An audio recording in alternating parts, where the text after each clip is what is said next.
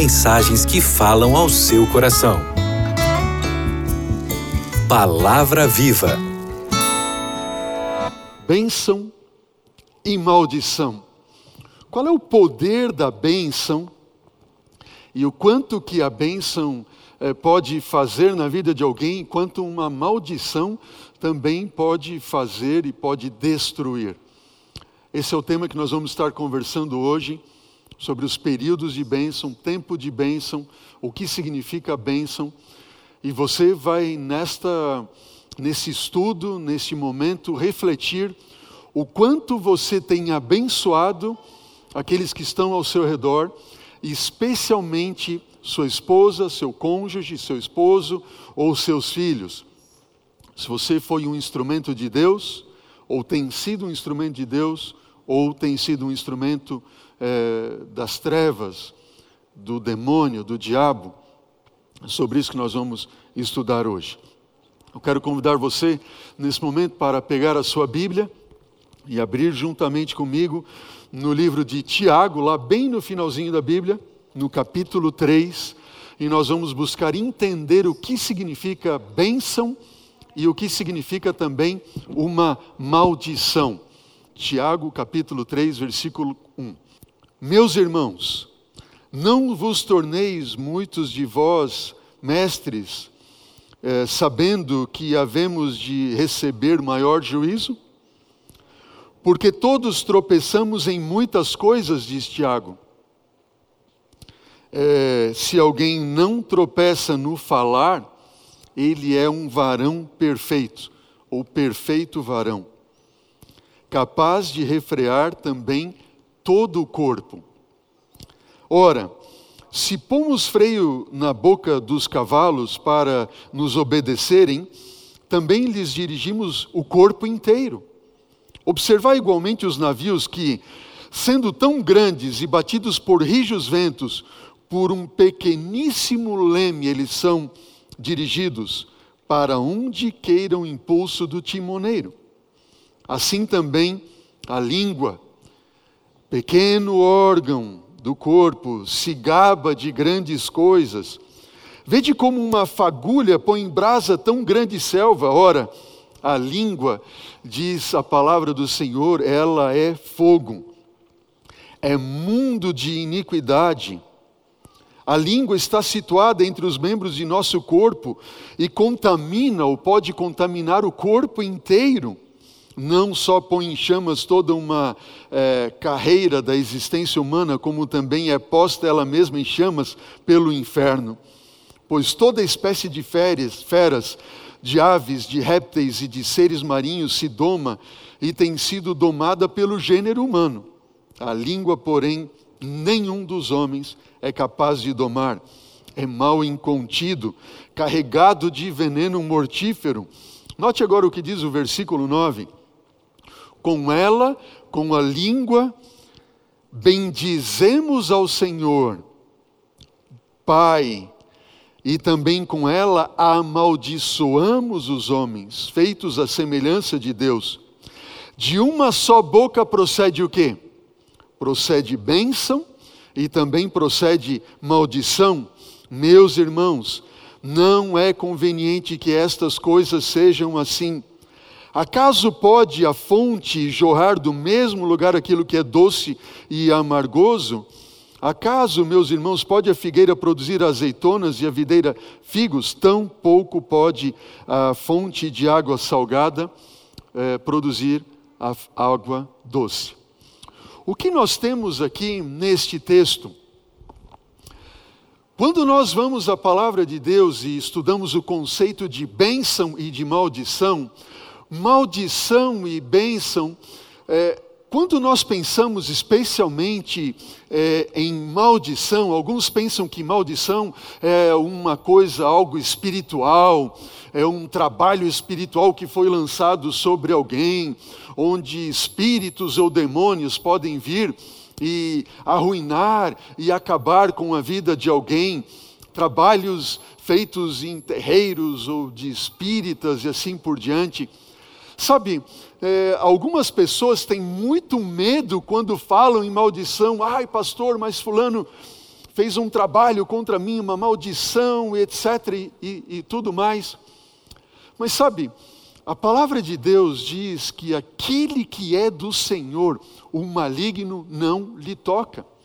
Você não precisa ter medo disso. Eu me recordo numa ocasião eh, que estava assistindo um, um, sermão do pastor Alejandro Bulhão.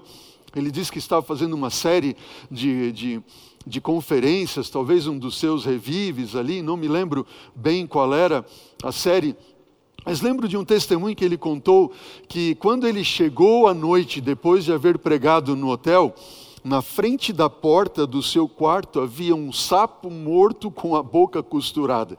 Ninguém do hotel jamais quereria pegar na, queria pegar naquele sapo, jogar no lixo ou fazer qualquer coisa. O hotel estava ali com um movimento para lá e para cá, pessoas para todos os lados, e ninguém jamais pensava em tocar naquele bicho. Quando o pastor eh, Bulhão chegou, ele conta que ele simplesmente pediu uma pazinha de lixo ali, uma sacola, e ele foi lá, então juntou aquele aquele sapo e tadinho do animalzinho morto ali, com a boca costurada, jogou dentro da sacolinha. Ninguém sequer queria pegar aquela sacolinha. Ele mesmo foi lá, levou, colocou no lixão e tudo mais. Tinha ele medo disso? Estava ele preocupado? Não, absolutamente não, porque ele pertencia a Deus e qualquer uma daquelas magias, enfim, não tocaria ele. Mas a maldição não se resume a isso, ou biblicamente falando, não, não tem que ver com, com, com esse ponto tão especificamente falando.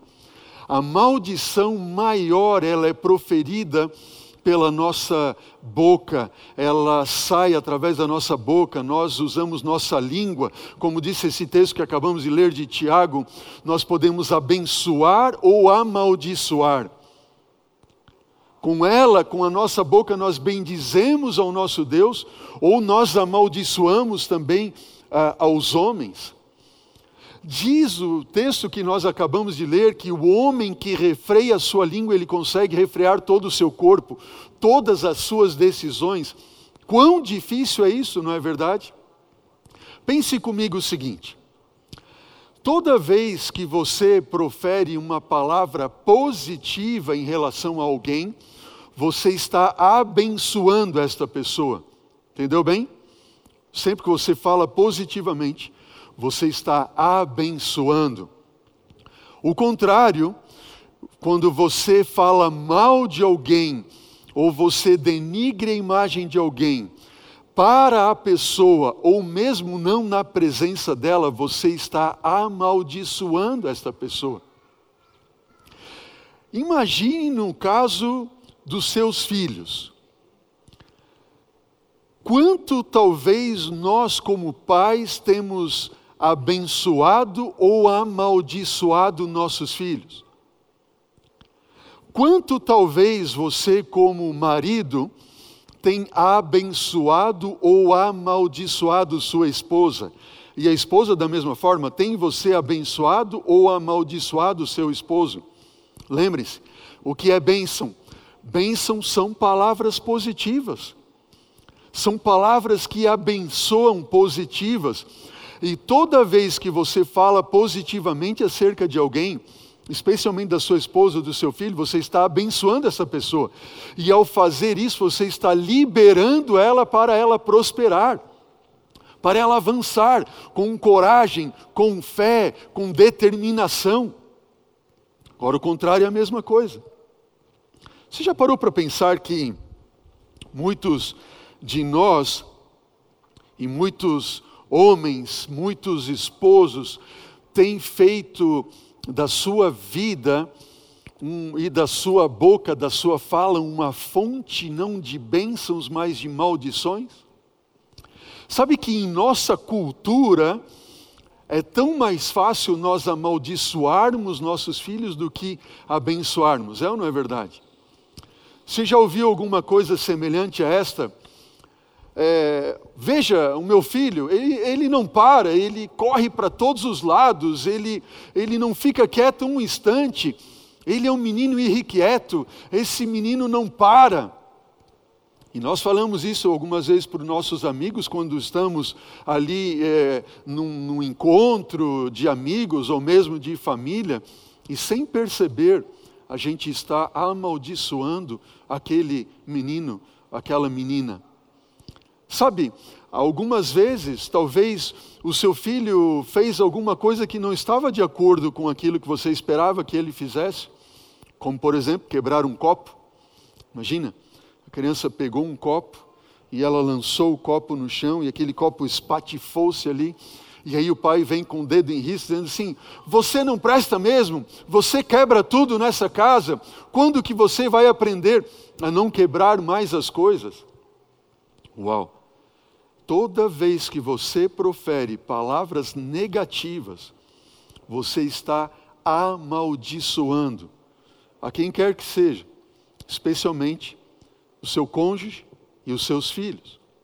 Quando você abençoa, você libera para prosperar. Quando você amaldiçoa, você vai travar aquela pessoa para que ela tenha medo, para que ela não avance, para que ela não consiga ir adiante. Você não presta, é, você não vai dar nada na vida. Se você continuar desse jeito, ninguém vai conseguir suportar você. E assim são palavras de maldições que muitos vão falando e amaldiçoando aos filhos e assim por diante. Acompanhe comigo o que diz ali o livro de 1 Pedro, é, uma página para frente, duas ali, talvez do, do, do texto que você estava aberto em Tiago, 1 Pedro capítulo 3, versículo 7. Veja o que diz. Diz assim: Maridos, vós igualmente vivei a vida comum do lar com discernimento e tendo consideração para com a vossa mulher, para com a vossa esposa, como parte mais frágil. Veja, quem diz isso é a palavra do Senhor. Deus está dizendo: maridos, tomem consideração e tratem a sua esposa como sendo a parte mais frágil, tratai-a com dignidade, porque sois juntamente herdeiros da mesma graça de vida, para que não se interrompam as vossas orações. Uau! Sabe o que a Bíblia está dizendo aqui?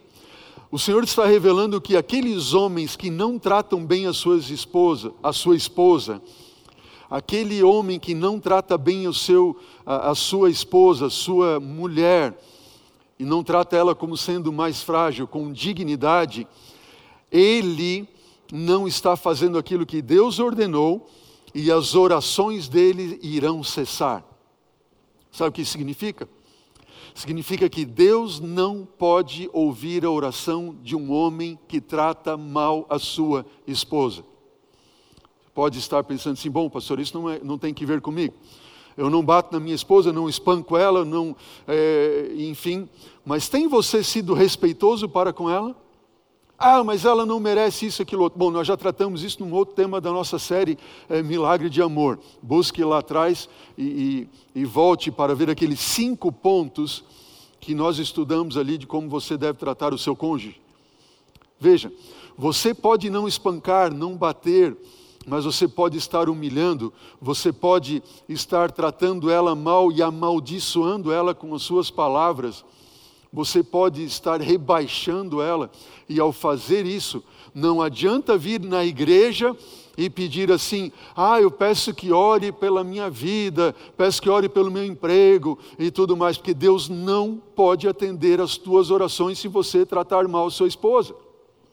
Se você não tratar ela com respeito, você não terá as tuas orações ali sendo atendidas, entendeu bem? Bom, quem diz isso não sou eu, é a palavra do Senhor. Infelizmente, nesse tempo de pandemia, aumentaram os casos de violência doméstica. E sabe o que é pior? O pior é que muitos é, homens que têm oprimido ainda mais o seu, a sua esposa e a seus filhos, estes, por sua vez, estão vivendo tão perto da, do pai ou do esposo que não consegue sequer pedir socorro.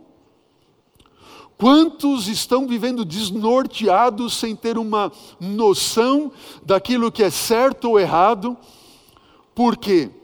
A raiz de muito disso está na questão de que não cresceram sabendo qual era a identidade e o propósito de Deus para as suas vidas. Aí se tornam homens violentos, se tornam mulheres também violentas, mães violentas. O que tem acontecido em nossa cultura, o que o diabo conseguiu fazer para tirar o poder da bênção uh, na vida das crianças, das pessoas, dos indivíduos da família, é algo tão, tão grandioso que tem feito com que mais e mais pessoas a cada ano tenham uh, se desenvolvido desnorteadas e propensas a se tornarem também instrumentos de violência, da mesma forma como foram violentados ou violentadas. Sabe, quando nós é, vamos à palavra do Senhor e nós estudamos a cultura oriental e a cultura judaica, nós vamos ver que Deus ele tinha o propósito de usar os pais para serem instrumentos do Senhor para abençoar seus filhos. Notem, eu vou repetir. Deus intentava, intenta ainda hoje, e nós vemos isso na palavra do Senhor, nos escritos bíblicos e também na cultura oriental hebraica, que o instrumento que Deus usou, ou gostaria de usar para ser o porta-voz das bênçãos do Senhor para a geração e a geração eram os próprios pais. Através dos pais, Deus intentava que os filhos tivessem uma clara compreensão de quem eles são e por que eles estavam aqui. Isso se chama identidade e propósito. Quem é você? Se eu perguntar hoje para você, quem é você? Quais são os propósitos da sua vida, o que Deus tem para você? Você saberia dizer? Muitos, a maioria, não sabem dizer. Porque em nossa cultura ocidental o diabo tirou essa, essa cultura de bênção que deveria ir de geração a geração. Bênção e o poder da bênção dos pais que deveria seguir de geração a geração. A palavra de Deus, ela coloca sete períodos, períodos específicos que nós vemos que Deus é, intenta ou intentaria abençoar os filhos. O primeiro período é o período da concepção. Período da concepção. Esse é o primeiro período. Como assim, pastor? O que significa ser abençoado na concepção? A questão é a seguinte: ao ser abençoado na concepção, o pai estaria inculcando na mente dos filhos o que? Ou do filho que? Sou desejado e bem-vindo à família? Sou desejado e bem-vindo à família? Sabe, nesse tempo da concepção, é muito importante que o filho, aquele que está sendo gerado, ele seja desejado, deveria ser desejado, mas infelizmente, Muitas vezes os pais não sabem, escondem a gravidez, aquela mulher esconde a gravidez, esconde ali aos filhos, ou filho que está no seu ventre, tem medo, tem vergonha, não quer revelar, é, o filho não é desejado ou não foi desejado. Vejam, queridos, a importância, os desejos, desejar a criança, desejar a gravidez. Uau, estamos grávidos se ajoelhar e dizer: Senhor, muito obrigado, esse era o nosso desejo. Pai, abençoa essa criancinha que, que agora nem o embrião é, talvez algumas células só se dividindo. Nós entregamos esta gestação nas tuas mãos.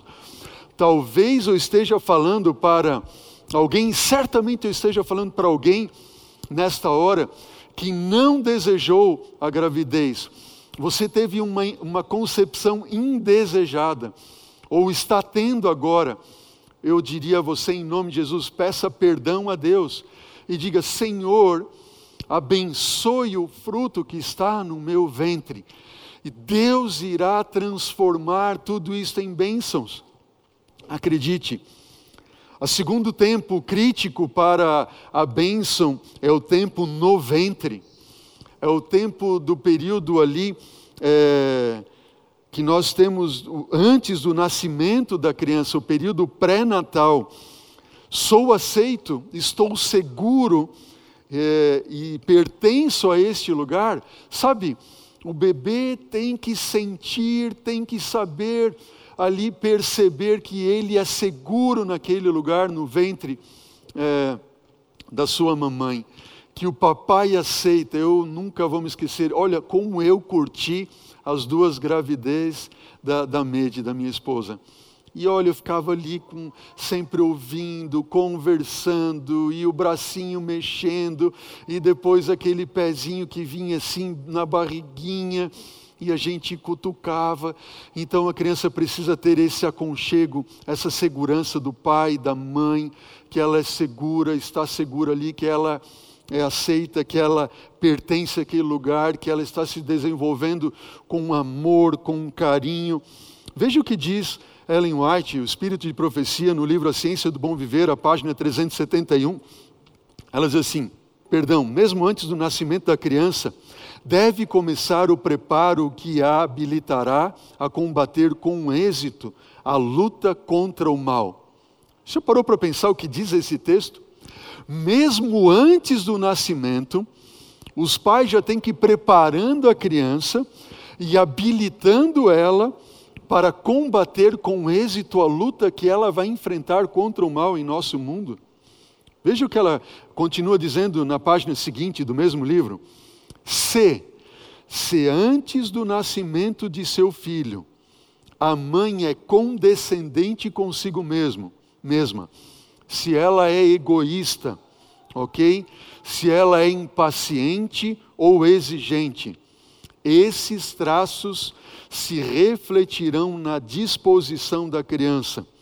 Assim, muitas crianças têm recebido como herança quase invencíveis tendências para o mal. Uau! Quase invencíveis tendências para o mal. Eu quero recomendar a você é, alguns livros. Leia este livro, busque A Ciência do Bom Viver. Um outro bom livro se chama Fundamentos do Lar Cristão ou Lar Adventista, Orientação à Criança. Leia esses livros se você está pensando em casar, se você já está casada, se você está grávida, se você já tem filhos, não importa, leia, porque Deus pode ainda fazer muito por você para abençoar os seus filhos, seja aquele que está no ventre ou aquele que você já está com você mesmo pequenino, ou maior, ou até grandão mesmo. Se eu falo nesta hora para alguma mãe que amaldiçoou o filho no ventre. Se eu falo para você, querida mãe, olha para mim agora em nome de Jesus. Se você, ao gerar o filho no ventre, sentiu que aquele filho foi um intruso, um intruso na sua vida, se você desejou abortar, ou se você mesmo abortou por algum motivo, se você abortou, eu quero dizer para você o seguinte: a graça em Cristo Jesus cobre uma multidão de pecados e cobre todos os teus pecados. Peça perdão a Deus e Ele irá te perdoar. Você, se você já pediu, já pediu perdão a Deus, você não precisa pedir perdão de novo ao Senhor. Algumas vezes eu ouço pessoas dizendo: Pastor, eu já pedi perdão a Deus milhares de vezes por esse pecado que eu cometi. Não, não faça mais isso. Se você pediu perdão uma vez só, acredite, Ele te perdoou. Ponto final. Diga amém. Se você desejou abortar e isso tem pesado é, na vida do seu filho, ele não sabe, não, não precisa jamais saber isso. Agora, se ele não sabe, não precisa saber, confesse a Deus. Deus irá te perdoar. Agora, se por algum motivo o seu filho sabe que a sua gestação foi turbulenta, que ele foi indesejado, que você não queria ele, eu diria: peça perdão a Deus e peça perdão a Ele. Abrace e o ame como nunca. Peça a Deus esse amor incondicional que Deus irá implantar e já implantou talvez no seu coração. Faça isso. E Deus irá restaurar a vida desse seu filho, a sua vida também. Amém? Se você, porventura, for intemperante, ou condescendente no tempo da sua gestação e vê hoje o seu filho lutando contra tendências herdadas e outras que ele tem cultivado para o mal e não consegue vencer, ore a Deus, entregue o seu filho ao Senhor mais do que nunca, todo dia, e Deus irá livrá-lo pelo seu espírito e através do Espírito Santo do Senhor. Toda e qualquer tendência herdada ou cultivada para o mal pode ser vencida. Amém? Acredite nisso. Um outro tempo crítico para a bênção, ou digo assim, que nós precisamos abençoar nossos filhos, é no nascimento. Quando o bebê nasce, o bebê tem que entender e saber: eu sou o que vocês esperavam e desejavam, alguém vai cuidar de mim. Esse é o desejo que nós, como pais, devemos impor ou colocar sobre nossos filhos, ter em nosso coração, e nós devemos é, reafirmar e afirmar isso para o bebê na hora do seu nascimento. Eu quero chamar aqui o Erlon, a Tatiele, e coincidentemente, o Erlon e a Tatiele, eles estão trazendo aqui o pequeno Gael. Olhem, o filho do Guilherme Gael e o filhinho do Erlen da Tatiele também, Gael. Oi, Erlon. Oi, Tatiele. Oi, que coisa mais linda esse moço, né? Que coisa linda, parabéns. Deu um espirro. Sabe, Erlon, é muito lindo ver vocês aqui trazendo o Gael, porque no tempo do nascimento, sabe uma das coisas mais importantes eram os pais escolherem um bom nome para os filhos no tempo, no período bíblico. Pensem quando Deus escolheu, é, os pais escolheram, por exemplo, o nome de Elias. Sabem o que quer dizer Elias? Elias quer dizer Jeová é Deus. Esse é o significado do nome Elias. Pensa que cada vez que Deus, que Deus, melhor dizendo, os pais chamavam o seu filho, eles diziam assim: Jeová é Deus, vem cá. Jeová é Deus, vai brincar, pode brincar com seus amigos. Jeová é Deus, vai lavar a louça agora lá por papai e para mamãe. Ele cresceu com aquilo na mente e no coração dele. Jeová é Deus. Justamente em um tempo em que a crise era tão grande que eles não sabiam mais quem era Deus. E eles tinham Baal como Deus. Vocês conhecem a história de Elias, não é verdade? E quando ali o rei Acabe manda então perseguir Elias, ele manda perseguir quem? Jeová é Deus. Ele manda perseguir o Deus Jeová. E Elias então, ele clama depois de chamar ali no Monte Carmelo e ele diz o quê? Jeová é Deus e ele fez descer fogo do céu. Aquilo estava no coração dele. Era uma missão que ele tinha com Deus tão forte. E vocês escolheram Gael. Gael mais próximo que nós temos no hebraico, Goel, que significa que ele é o nosso redentor. Cristo Jesus, o vindicador do nome de Deus. Gael ou Goel, mesma coisa no hebraico. Ele é o vindicador do nome de Deus. Ele é o redentor. Erlon, Tatiele, toda vez que vocês chamarem ele, ele precisa ter isso. Eu represento o redentor do universo. Eu represento o resgatador do universo. E hoje vocês vêm aqui para dedicar o Gael ao Senhor. E dedicá-lo a Deus não significa que ele vai receber algo especial, uma capa protetora que vai protegê-lo para o resto dos dias da sua vida. Não, não, não. Ao fazer isso, assim como Jesus foi dedicado, vocês estão se comprometendo com Deus de que vocês educarão o Gael nos caminhos do Senhor. Que vocês vão fazer tudo que está ao alcance, não para jamais amaldiçoá-lo com palavras, mas abençoá-lo sempre. Ele é o meu filho, ele é filho de Deus, ele é filho da aliança. Gael, meu filho, você é especial. Você veio a este mundo porque Deus tem um propósito na sua vida. É, para você ser um representante de Jesus, para você ser um representante do resgatador da nossa, das nossas vidas. E Ele é aquele que morreu na cruz do Calvário para nos salvar. Você veio para ser um exemplo de Jesus. É isso, para isso que você veio a esse mundo, querido. Amém? E você, Erlon, tem que ser aquele que vai inculcar isso na vida do seu filho. Amém? Você gostaria de fazer isso agora diante de Deus? diante de todos aqueles que estão nos assistindo e dedicar então essa criança ao Senhor, se comprometendo diante do Senhor? Com certeza. Erlon, o que você poderia dizer de bênção agora para ficar registrado? Vai ficar registrado aqui, o Gael pode ver isso daqui a alguns anos, ok? Da bênção que o meu pai me conferiu no dia que eu represento o seu nascimento. Um dos significados do nome Gael também é generoso.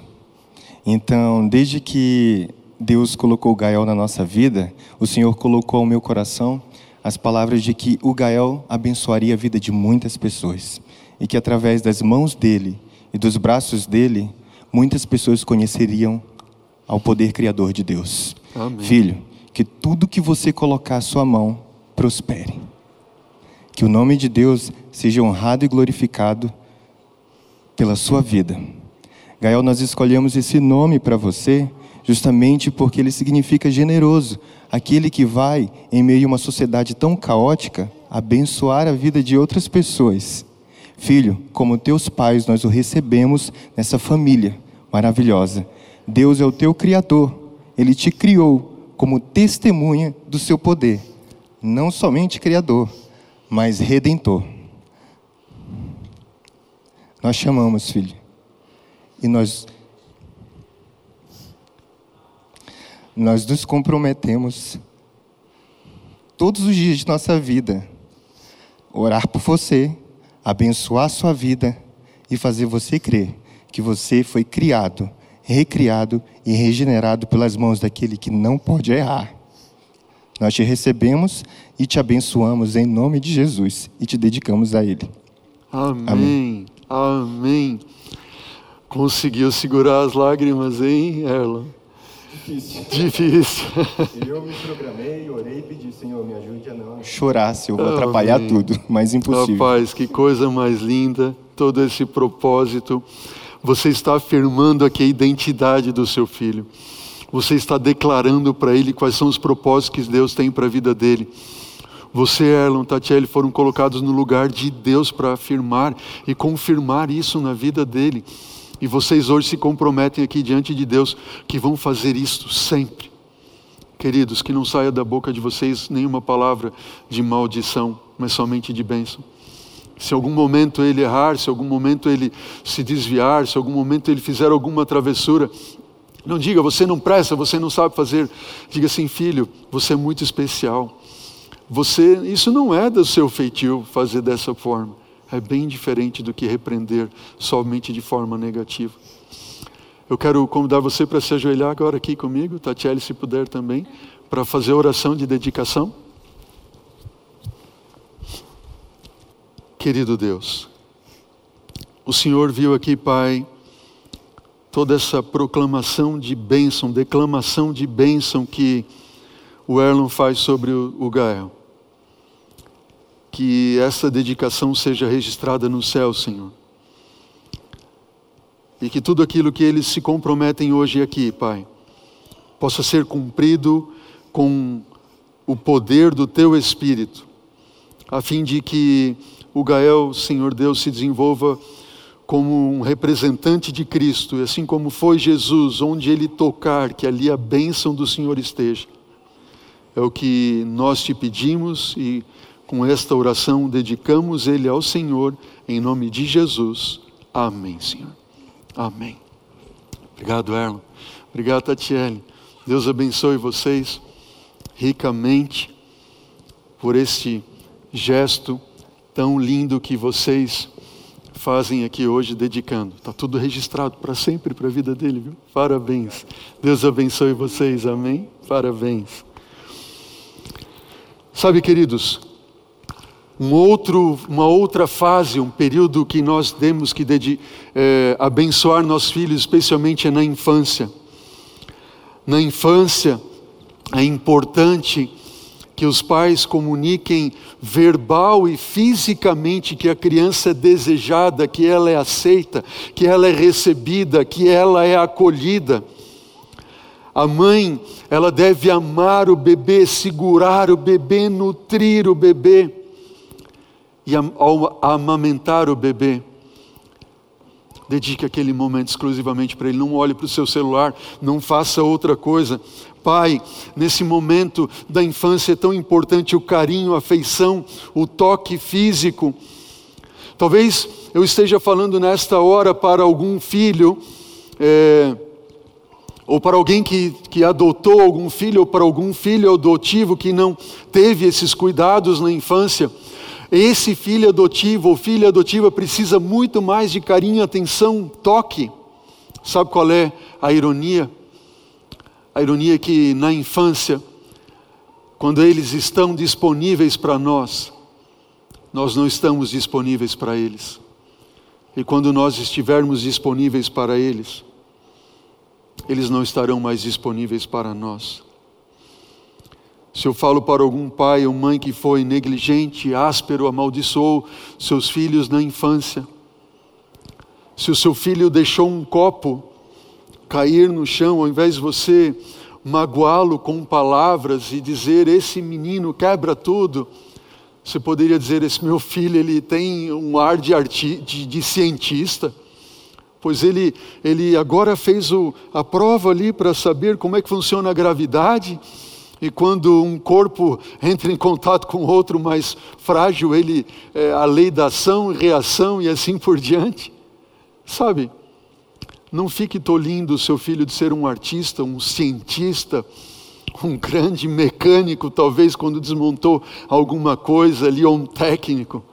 Não, estimule ele, dê ele ferramentas corretas para que ele possa se desenvolver desta forma.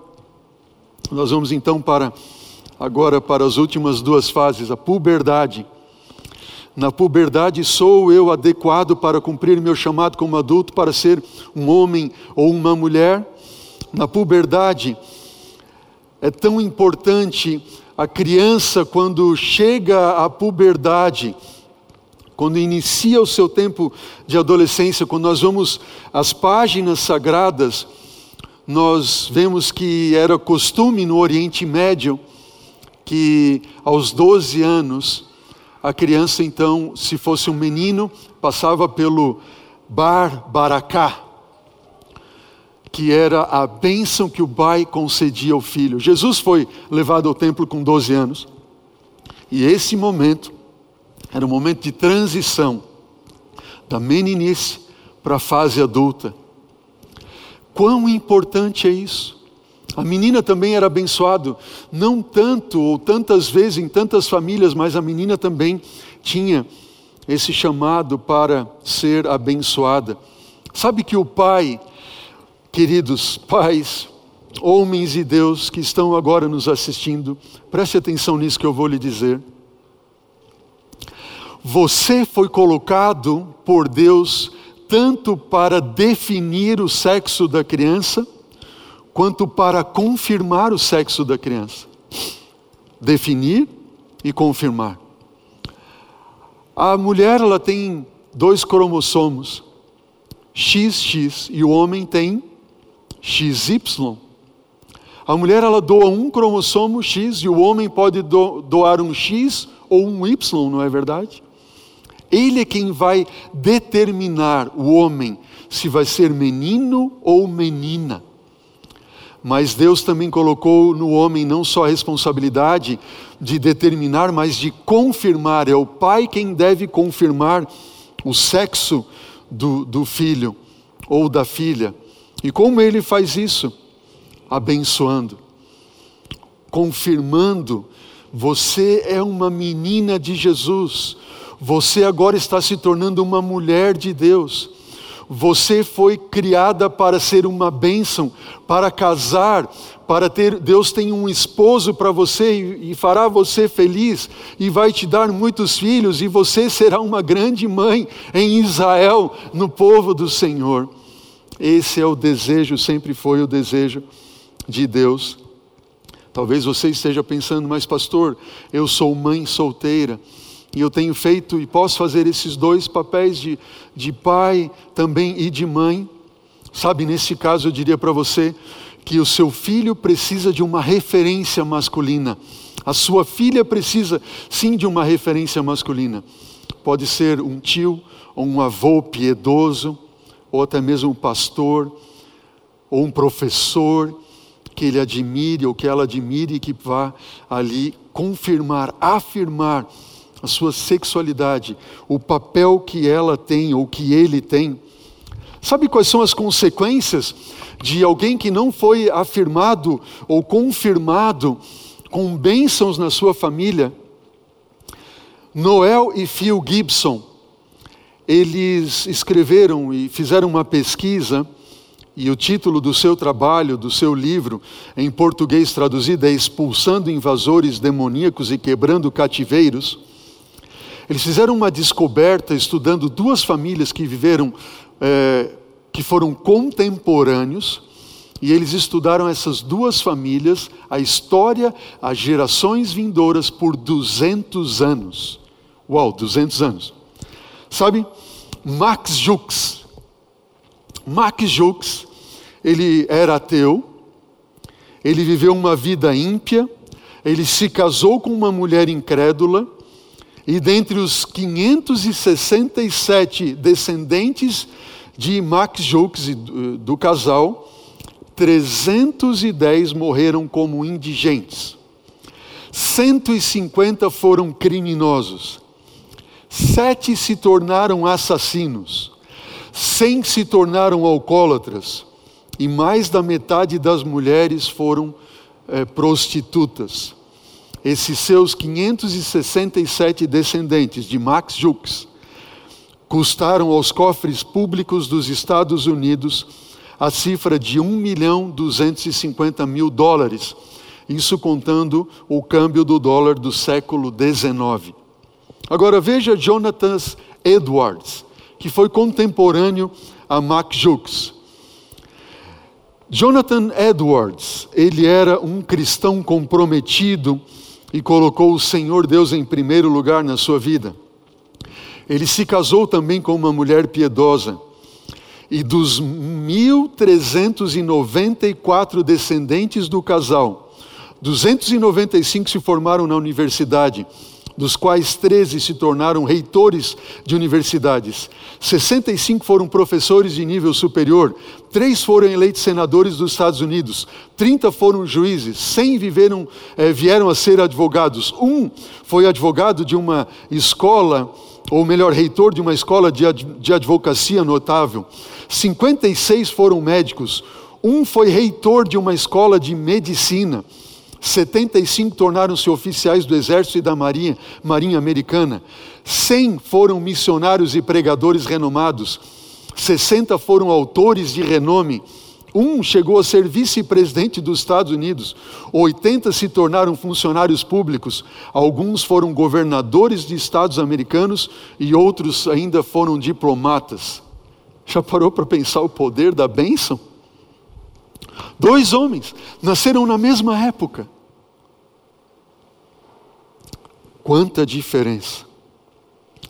Sabe, queridos, se você não abençoou seu filho, seja na concepção, no tempo do ventre, no nascimento, na puberdade, enfim, ainda há tempo de fazê-lo. ainda é tempo de fazê-lo, de pedir perdão a Deus e abençoá-lo. E por último, melhor penúltimo, no casamento. No casamento, imaginem o seguinte: vou usar aqui como exemplo o meu caso, ok?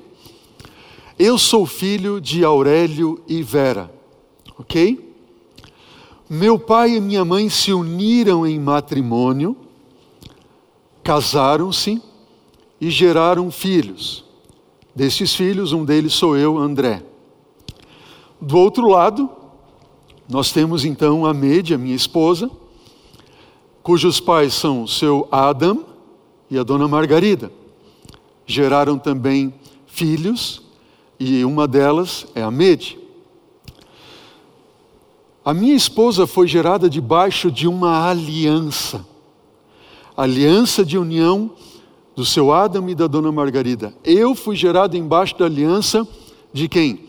Do Aurélio e da Vera. Ao nós nos casarmos, o correto diante de Deus e segundo os ensinamentos bíblicos, o meu pai e a minha mãe, eles devem então me liberar, ou seja, me abençoar, para eu me unir em matrimônio com a Mede, com a minha esposa, e os pais dela devem liberar ela e abençoar ela também para se unir em matrimônio comigo. De que forma isso? Filha, esse é o homem da sua vida. Filha, esse é o homem que Deus escolheu para que você casasse. Ele vai fazer você feliz. Eu sei que Deus escolheu ele. Ele é um homem temente a Deus. Filho, esta é a mulher para a sua vida. Sabe que no papel ali a mãe deve abençoar o rapaz, especialmente, e o pai deve abençoar a menina, dizendo: Você está liberada para casar com esse jovem ou com essa jovem, você vai ser feliz. Sabe que ao fazer isso, você está então se unindo em matrimônio e você vai fazer uma nova aliança eu, por exemplo, me unindo com a minha esposa, tivemos filhas, Maria Eduarda e Ana Carolina, e nós então formamos uma nova aliança. Os meus pais e os pais dela, e os seus irmãos e meus irmãos, não são mais minha ou nossa família, são nossos parentes. Mas nesse analogia de aliança, eles, nós somos nova, um novo núcleo familiar. E eu devo cuidar, respeitar, amar a ela e ela a mim, nós aos nossos, aos nossos filhos, às nossas filhas. Sabe qual é o grande problema de muitos dos relacionamentos, dos casamentos? Os pais não abençoaram, não liberaram para casar. Aqui de um lado, talvez, está um pai que ou uma mãe que olhou para o seu filho e disse assim: Filho, essa mulher não presta, ela não vai te fazer feliz. Ela está amaldiçoando aquele casamento, aquele, aquele, aquela futura união. Do outro lado está um pai amaldiçoando o relacionamento da filha, dizendo assim: Isso não vai dar certo, o relacionamento de vocês não vai dar, esse camarada é um traste, ele não presta, isso, aquilo, aquilo, outro. Sabe o que acontece nesses casos? Quando a filha ou o filho não recebem a bênção dos pais para se unirem em matrimônio, das duas coisas acontece uma ou haverá uma rebelião e uma revolta, onde ele ou ela, o menino, a menina, o rapaz ou a moça vão se revoltar, se rebelar contra os pais e vão embora de casa e vão dizer: Eu quero ver a minha vida, eu vou tocar do meu jeito e assim por diante. E assim se rebelam e fogem e vão embora de casa. Ou um dos dois ou até mesmo às vezes os dois podem ficar dependentes emocionalmente dos pais para sempre. Sabe? Na verdade, não cortou aquele cordão umbilical que liga, entende? É, ali o, está ligado naquela aliança, não cortou, não desligou para que se ligasse em outra aliança aqui um, é, com, com aquela bênção que deveria vir de Deus. Entenderam bem? Através dos seus pais e ficam ligados emocionalmente. Então é aquela filha que está todo final de semana tem que ir na casa do pai, ou o filho que tem estado todo final de semana na casa da mãe, e fica sempre ligando para a mãe, conversa com a mãe, mas não conversa com a esposa, e fica aquela briga, aquela rixa. Por que isso? Porque os pais não liberaram e não abençoaram o relacionamento. ficam presos e aí não se desgrudam, não conseguem receber esta bênção. Se eu falo para algum casal nesta hora que tem passado por isso, é tempo de você refletir na sua vida. E você que é pai que não abençoou, você deve fazer isso ainda, se há chance. Abençoe a sua filha, mãe, abençoe o seu filho, libere-o para ser feliz, libere a sua, os seus filhos para serem felizes em matrimônio. E não fiquem mais amaldiçoando o relacionamento dos dois. E por último, é na velhice. Será que na velhice eles vão pensar: será que ainda necessitam de mim? Será que ainda realizei algo, que eu realizei algo realmente significativo na minha vida? Perguntam ali.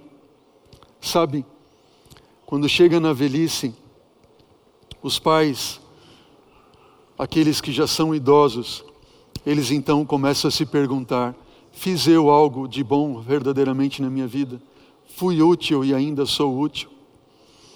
E esse não é o tempo em que os pais abençoam os filhos, mas é o último ciclo onde os filhos são chamados a abençoar os pais.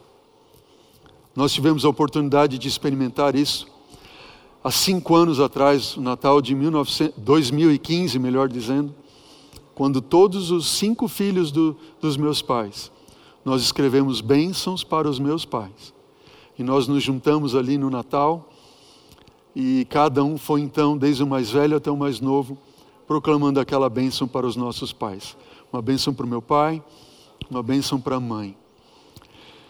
Meu pai, eu lembro que ele, até hoje, ele fala que aquele foi o dia mais feliz da vida dele. Um dia que os filhos abençoaram a ele. Cada vez que ele lembra, ele chora, a gente se lembra ali, está junto no Natal. Faz dois anos passados, Natal de dois anos passados. Então ele, o meu pai, escreveu uma bênção para cada um dos filhos ali. Cada um. E foi tão lindo. Essa não era a cultura nossa. Não era a cultura do nosso lar, da nossa casa. Nós não aprendemos assim. Mas, quando nós assim fazemos, a bênção abre portas, abre o coração para prosperar. E eu quero dizer para você que Sabe, até o nosso relacionamento com meus pais, com meu pai, ainda cresceu e cresceu muito depois desse tempo em que nós que nós abençoamos a eles, que nós lemos ali uma declaração de bênção. Foi foi algo maravilhoso e a gente jamais vai esquecer. Sabe, querido, eu queria agora que você pensasse comigo o seguinte: Talvez você esteja pensando assim, pastor, a minha vida foi uma completa desgraça. Minha vida foi tudo errado, eu não fui abençoado nem na, na concepção, nem no ventre, nem no nascimento, nem na infância eu fui abençoado. Não fui abençoado na puberdade, na transição, não fui abençoado no meu casamento. Agora já sou também de idade também não fui abençoado. Se essa talvez seja a realidade da sua vida. Lembre-se, querido, e aqui eu termino a mensagem de hoje. Em nome de Jesus, se você é, esquecer ou perdeu tudo o que nós já falamos antes, se você lembrar de tão somente isso que eu vou lhe falar, falar agora, é mais do que suficiente. Se você não recebeu a bênção, se você não foi abençoado em nenhuma dessas fases, lembre, que os teus pais, eles foram colocados no lugar de Deus para transmitir a bênção de Deus. Se eles não cumpriram com este papel, em nome de Jesus eu te digo agora, que Deus, Ele te abençoou lá no ventre materno quando você foi concebido. Que Deus sim, Ele te abençoou e quis te abençoar enquanto você se desenvolvia no ventre da sua mãe Deus sim te abençoou na sua infância. Talvez ele, o, o inimigo fez coisas terríveis na sua vida e você não recebeu a bênção de Deus, foi muito amaldiçoado, mas este sempre foi o desejo de Deus. Deus, ele disse a Abraão: Abraão, Eu vou te abençoar, eu vou abençoar aqueles que te abençoarem, amaldiçoar aqueles que te amaldiçoarem. Em ti e na tua descendência serão benditas todas as famílias da terra. Ó oh, querido, se você faz parte de alguma família da terra é porque Deus escolheu você para te abençoar. Diga amém. Aceite a bênção de Deus. Aceite. Se você é uma criança, aceite a bênção de Deus na sua vida. Se você é jovem, aceite a bênção de Deus na sua vida. Se você é casado, aceite a bênção do Senhor na sua vida. Sabe por quê? Porque mesmo que alguns queiram te amaldiçoar, se você aceitar a bênção de Deus, você jamais poderá ser amaldiçoado por quem quer que seja. E eu provo isso para você lendo aquilo que está em Números capítulo 23, versículo 8, onde diz: Como posso eu amaldiçoar a quem Deus não amaldiçoou? Como posso denunciar a quem Deus não denunciou? Ó oh, querido, Deus abençoou você por Cristo Jesus, ele morreu na cruz do Calvário para te salvar. Aceite a bênção do Senhor. Eu conheço algumas pessoas que dizem, pastor, a minha vida é terrível. Pessoas saem batendo a cabeça na parede, que se cortam, se mutilam, que que, que, gostariam de tirar e quereriam tirar a sua própria vida, porque dizem: Eu não sou nada, eu não valho nada, eu fui amaldiçoado no ventre, no nascimento, na minha infância, meu pai me rejeitou, meu pai não quis saber de mim, me amaldiçoou a vida inteira, meu casamento não deu certo por causa do meu pai, isso, aquilo, outro. Aceite hoje, em nome de Jesus eu clamo ao teu coração, a bênção que Deus estende a você. A bênção de Deus só não chegará à sua vida se você rejeitar a ela. Ela está disponível. Assim como Balaão falou a Balaque aquilo que Deus abençoou, eu não posso amaldiçoar. E eu, ter, eu termino lendo aquilo que está em Isaías capítulo 40. Não sabes, querido, não ouviste o eterno Deus, o Senhor, o Criador dos confins da terra, ele não se cansa, não se fadiga, não se pode esquadrinhar o seu entendimento. Ele faz forte ao cansado. Ele vai fazer você forte. Ele vai multiplicar, multiplicar as tuas forças se você não tem mais nenhum vigor. Aqueles que esperam no Senhor, eles vão renovar as suas forças. Não temas, diz Isaías. Tu, a quem tomei das extremidades da terra, não temas, porque eu sou contigo. Não te assombres. Deixa Deus ser o teu Deus. Deixa Deus te sustentar com a sua destra fiel. Porque Ele, o Senhor, o teu Deus, Ele te toma hoje pela tua mão direita e diz: Filho, filha, não temas, eu estou aqui para te ajudar.